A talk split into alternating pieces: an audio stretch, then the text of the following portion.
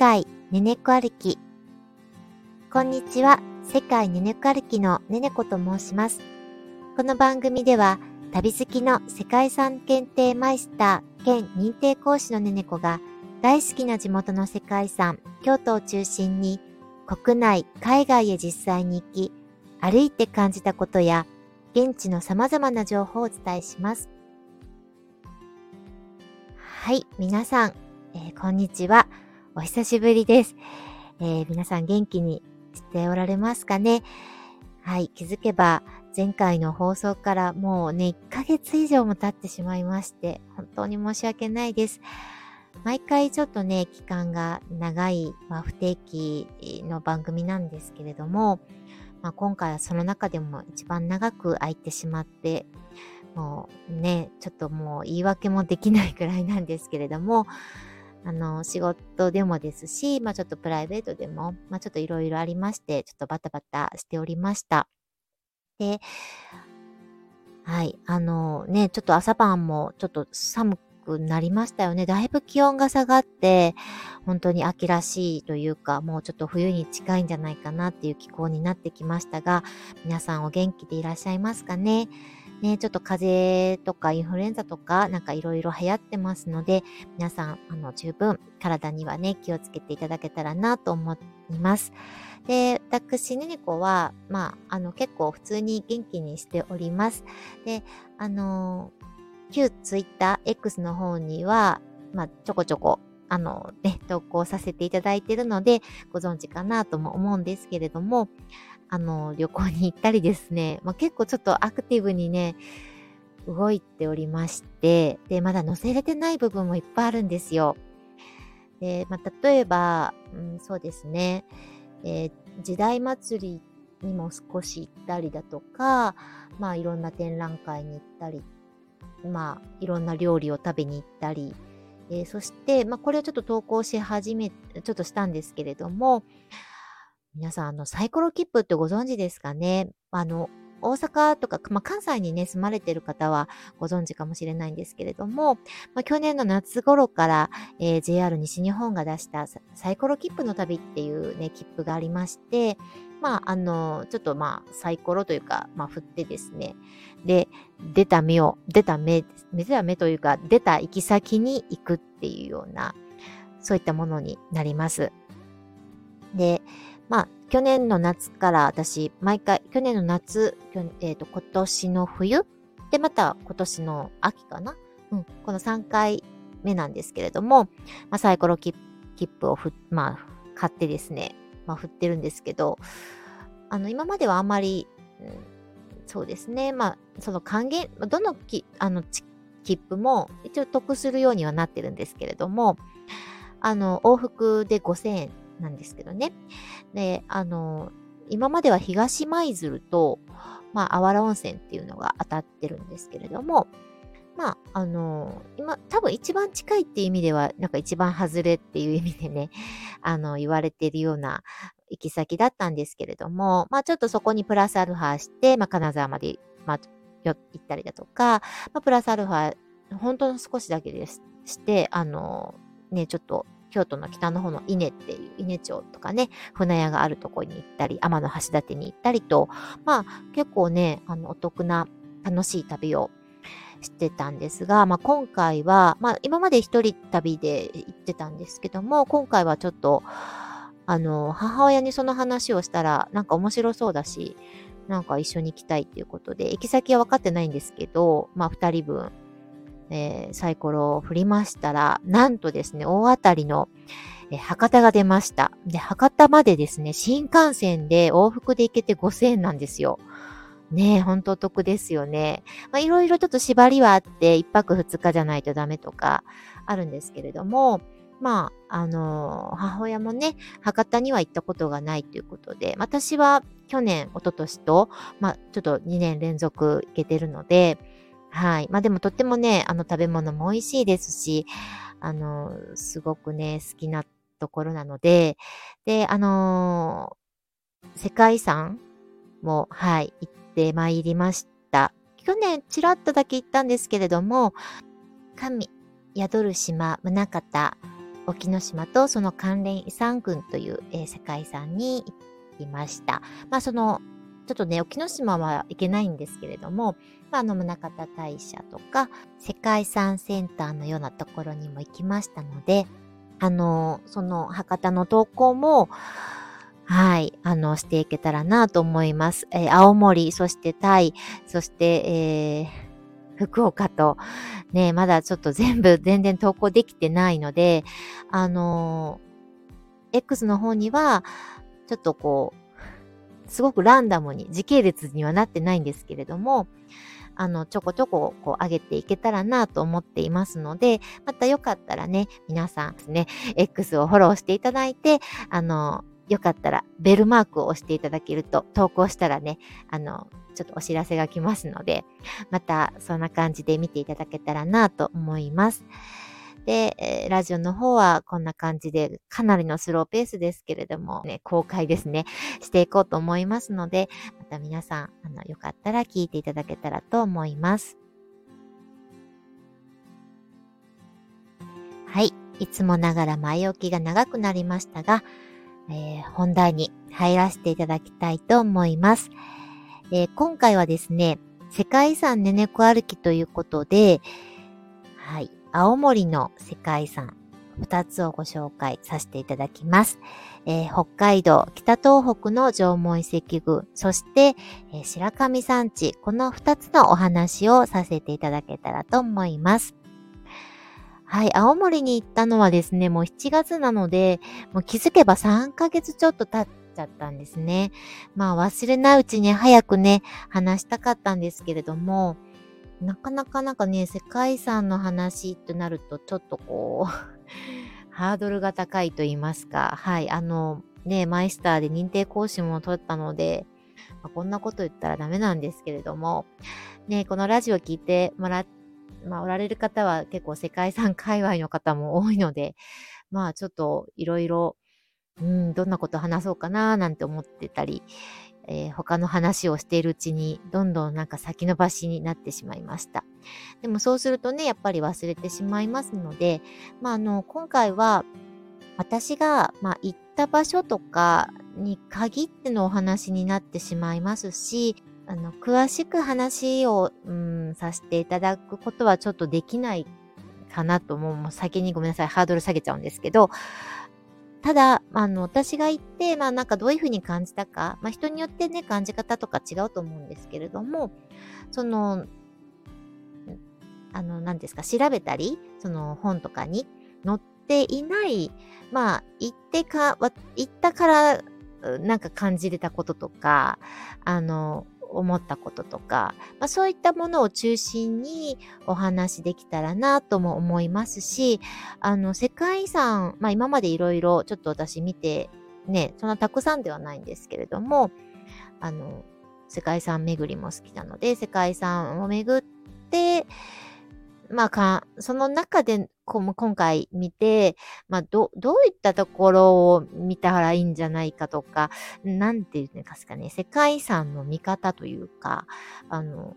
うん、感じ方みたいな、なんかこう、ちょっとざっくりした話もできたらなというふうに思います。で、まずですね、この世界遺産、まあ、二つまあ、二つの世界遺産を見させてもらって感じたことなんですけど、まあ、一言で言うと、誤解しないでいただきたいんですけれども、あの、目に見えにくい遺産なんですよ。じゃあ、その目に見えにくい、そういった世界遺産ってじゃあ何であるのかとか、そういった世界遺産を楽しむための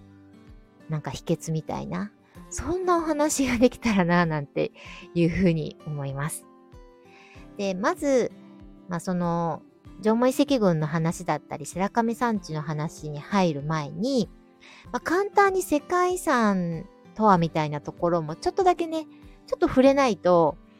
いけないかなと思いますので、ちょっと話がね、ちょっと続いていかないので、まあ、簡単なところでお話しさせてもらいます。で、世界遺産については、え特別編みたいな感じでね、ちょっとお話できたらと思うんですけど、まあ今日はちょっと、まあさらっと触りだけっていうかね、あの、聞いていただけたらと思うんですけど、まあ、よく皆さんが耳にする世界遺産、あとね、テレビとかで目にする世界遺産って、な、何なのかなっていうか、どういったものをイメージされますかね？うん。そうですね。まあ私が世界遺産って思い浮かぶのに、まず出てくるのは、エジプトのピラミッドだったり、え、インドのタージマハルだったり、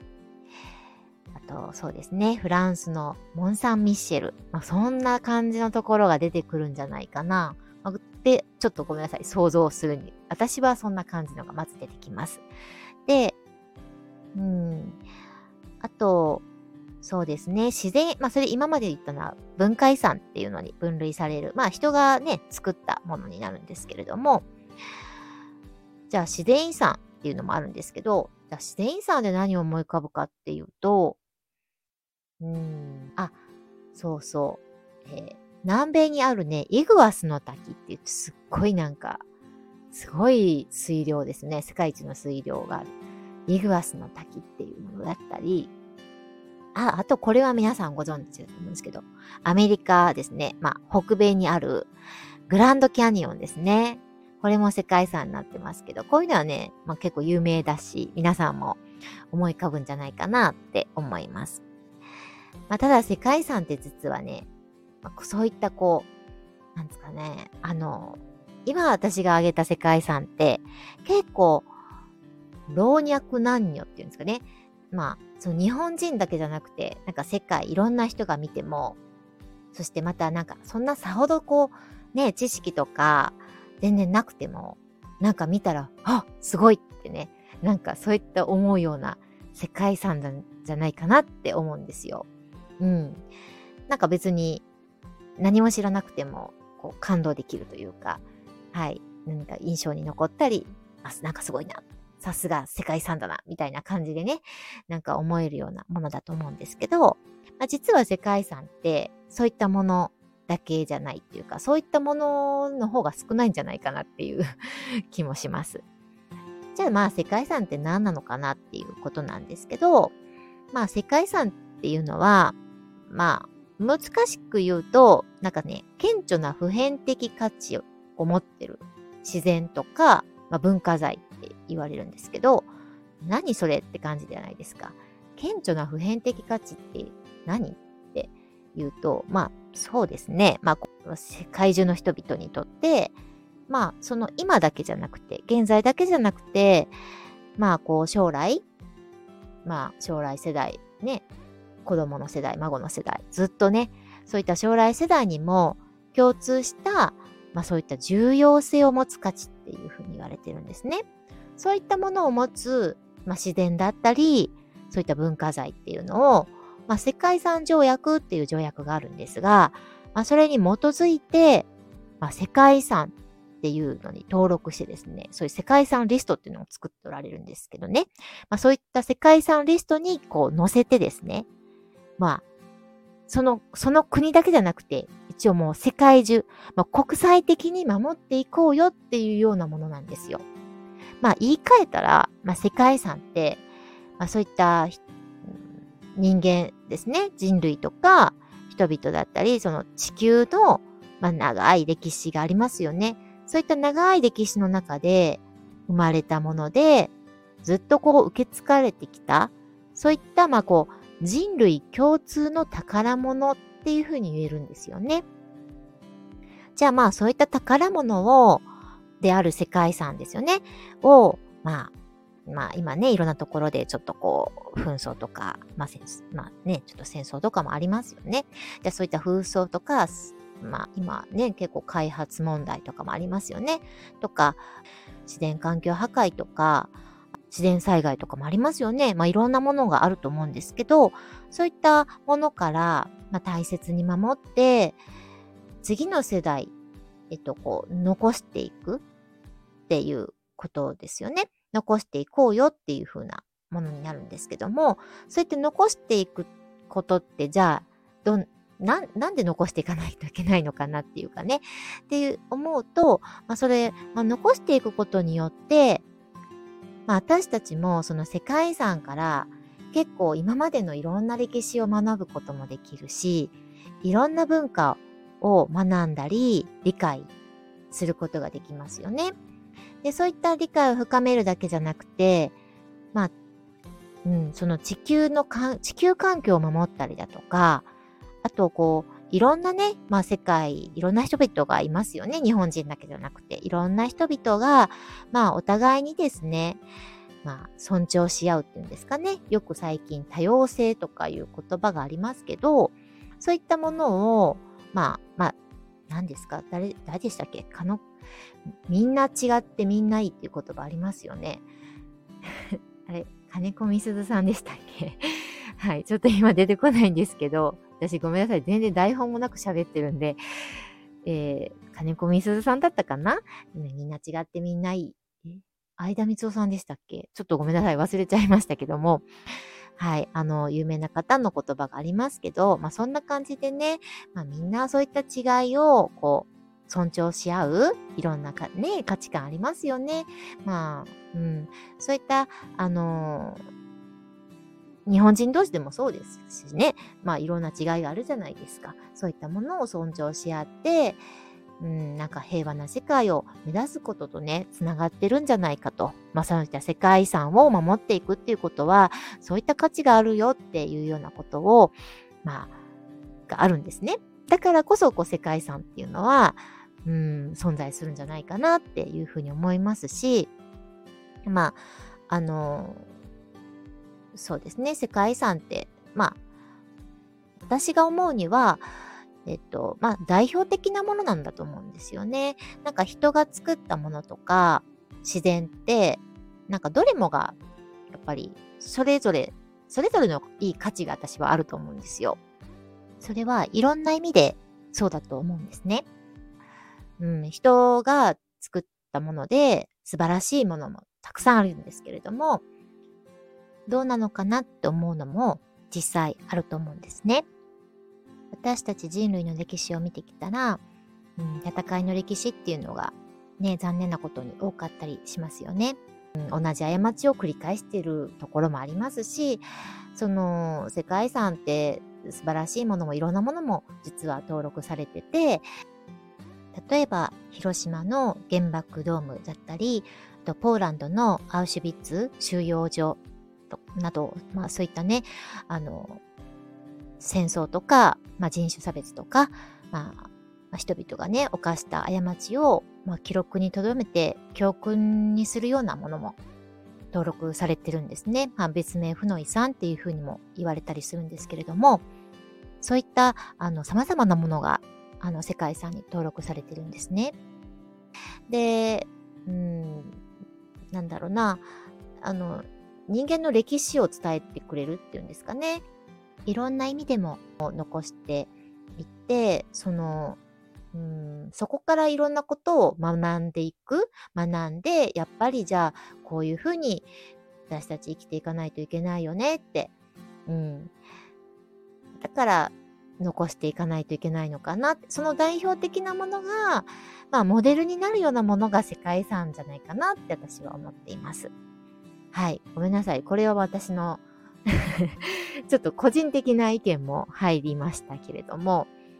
まあ、なので、あの、そういった意味でね、あの、本当に代表的なもの、モデルケースみたいな感じでね、ま、どんな世界遺産もいろんな意味で守っていかなければならないと思いますし、守っていくからこそ、なんだろうな、そこから学ぶものもいっぱいあるし、その、ね、自然とかもね、大事にすることであの、今後もね、生きていけるだろうし、やっぱりそうやっていろんな人種の人たち、ね、いろんな年代の人たち、えー、性別とかも関わらず、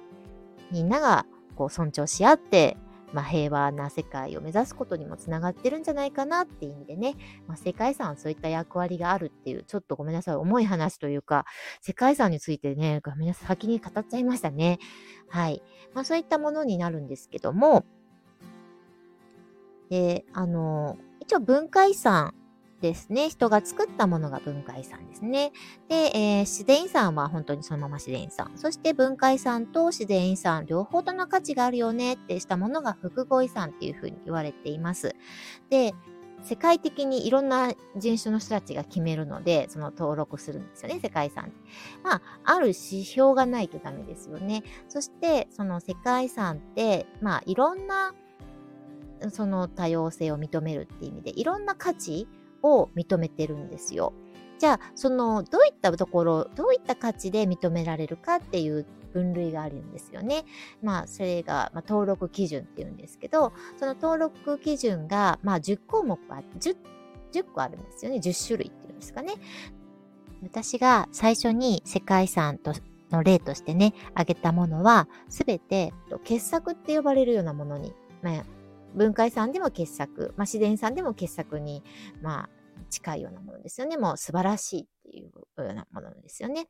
誰もが見ても素晴らしいと思うような、えー、人が作った文化財であったり、あと自然だったりっていうものを先ほど、うん、あげたんですが、まあ、すべてがすべてじゃ、だからそうじゃないよっていうことなんですよね。なので、あの、自然、あの、なんか世界遺産を見に行かれるときとか、なんか、ね、ちょっとすごくたくさん勉強する必要、私は。まあ、勉強ね、でき、なんかある程度事前勉強していったら、それはすごく学びにはなると思いますし、あのー、こういったね、世界遺産について何かっていうのは学ぶのをね、世界遺産検定で出てくるので、あの、世界遺産検定学ぶことでいろんなこと学べて私はね、おすすめするんですけれども、まあ、あの、決してね、やっぱりその歴史が得意じゃないとか、勉強するのが嫌だとか、嫌というか嫌いだとかね、あの、ちょっとこう苦手とかいう方も多いと思うので、あの、別にきっちり勉強しないと世界遺産を知れないってわけではないと思います。何の知識がなくても、全然世界遺産って楽しめるし、学べるかなって思うんですよね。ただ、あの、まあこれからちょっとお話しさせてもらう世界遺産の話に戻るんですけど、えー、この2つの世界遺産は、ちょっとこうね、あの、全くの知識がないっていうか、全くその、うん、なんかこう、うん、そういったこう、パッと見て、ああ、すごいっていうような世界遺産とはちょっと一味違うので、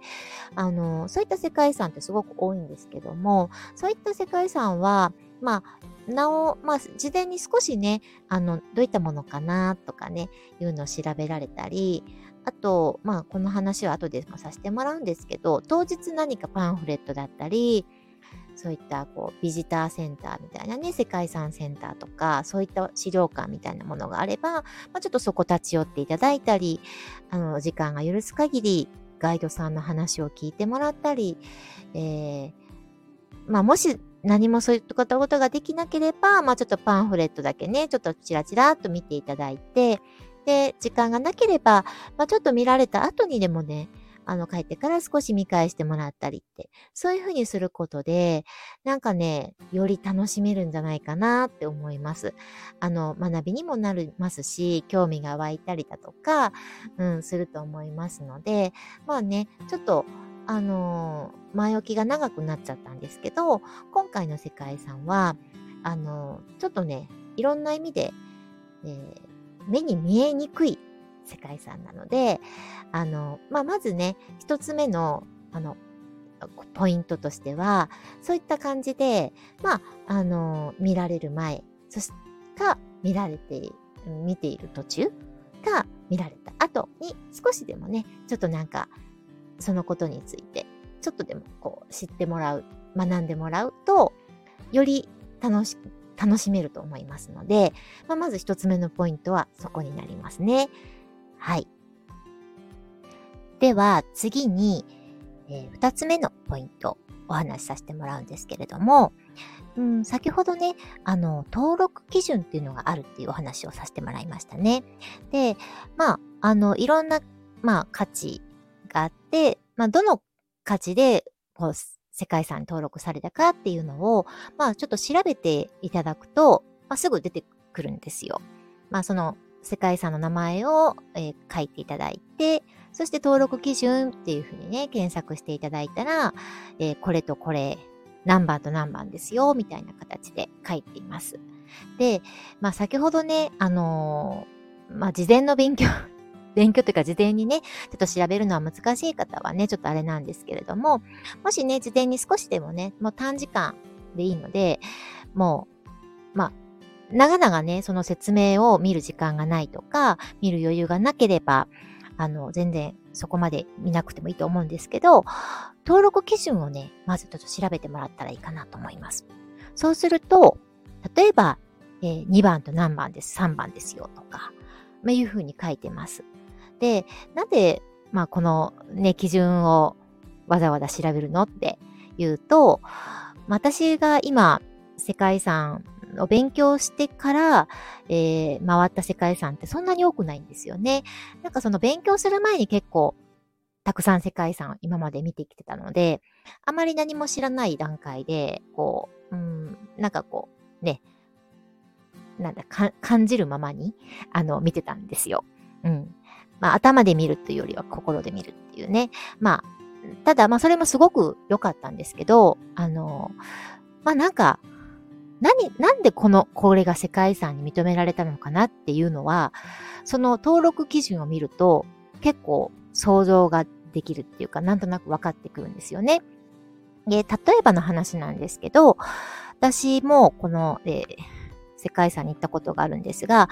えっ、ー、と、群馬県にある富岡製糸場と絹産業遺産群っていう世界遺産があるんですね。まあ、なんか富岡製糸場っていうのは聞かれたことがある方、結構おられるかと思うんですけれども、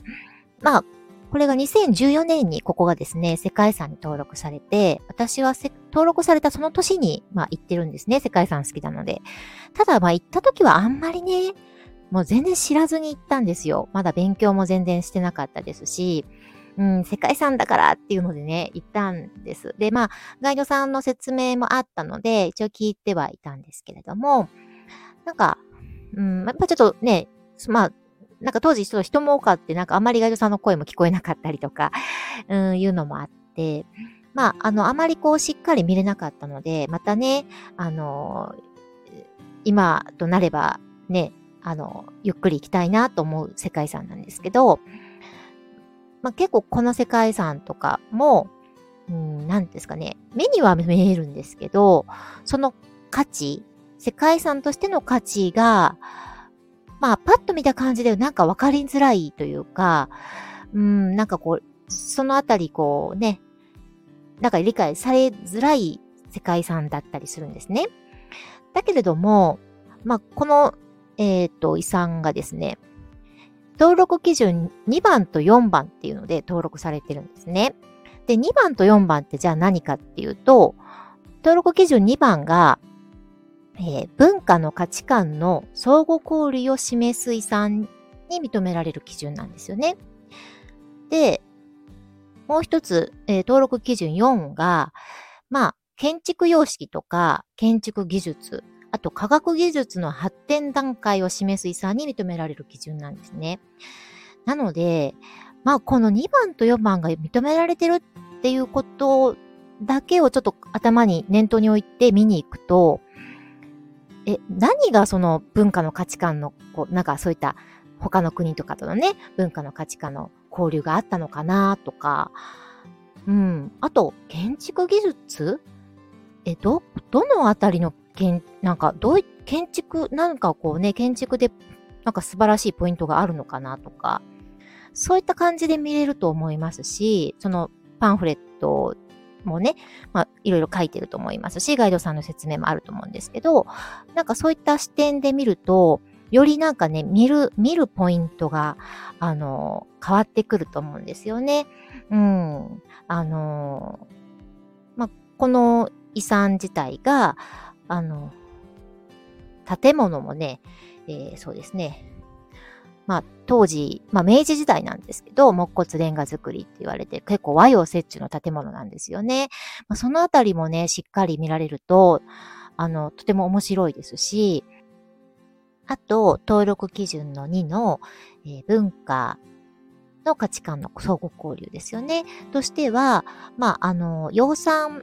技術ですね、蚕を作る、その技術が、まあ、フランスからその明治維新の後のね、早い時期の日本に、もうすごい完全な形で、こう、まあ言ったら移転されたんですよね。で、あのー、そのいろんな技術も、まあ、フランスから取り入れて、で、あの、絹ですね、シルクの材料になるキート